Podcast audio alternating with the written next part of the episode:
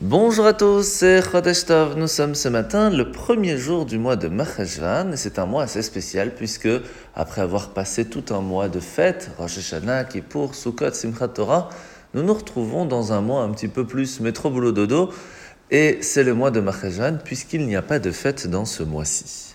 Il faut savoir qu'une promesse a été faite par Dieu au mois de Maheshvan qu'étant donné que pendant ces 5000 dernières années, aucune fête n'a été fêtée de façon public, eh bien, il y aura une fête très spéciale, dont, d'après un certain avis, l'inauguration du troisième temple, et on espère que cela se, se fasse très très rapidement.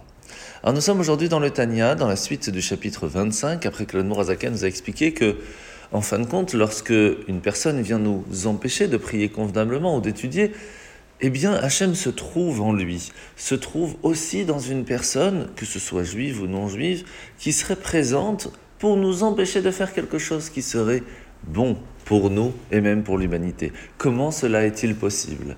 Parce qu'Hachem a donné la possibilité d'exister à plusieurs choses, au bien et à son inverse. Et c'est pour cela que la Shrina, la lumière divine, est obligée, d'une certaine façon, d'aller et de donner vie à tout ce qui se trouve autour de nous. À nous de vouloir choisir quelle partie nous allons avoir. Car premièrement, nous voyons que quelle que soit la personne, eh bien, il a en elle cette force divine. Maintenant, c'est à nous de choisir qu'est-ce que nous préférons utiliser.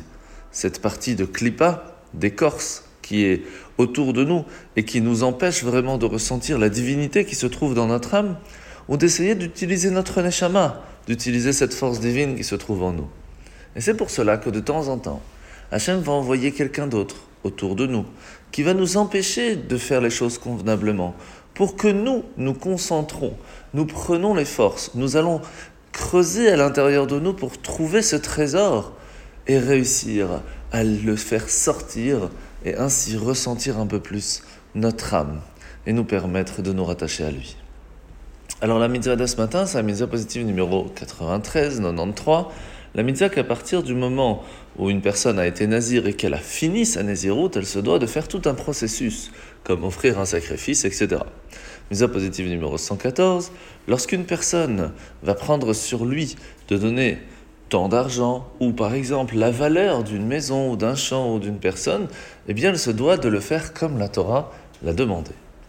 La paracha de la semaine. Nous sommes donc toujours parachat Noach, et après que Noach a quitté l'arche, il hésitait quand même accomplir le commandement d'avoir d'autres enfants, de repeupler la terre, parce qu'il avait peur qu'un jour, eh bien, le déluge puisse revenir.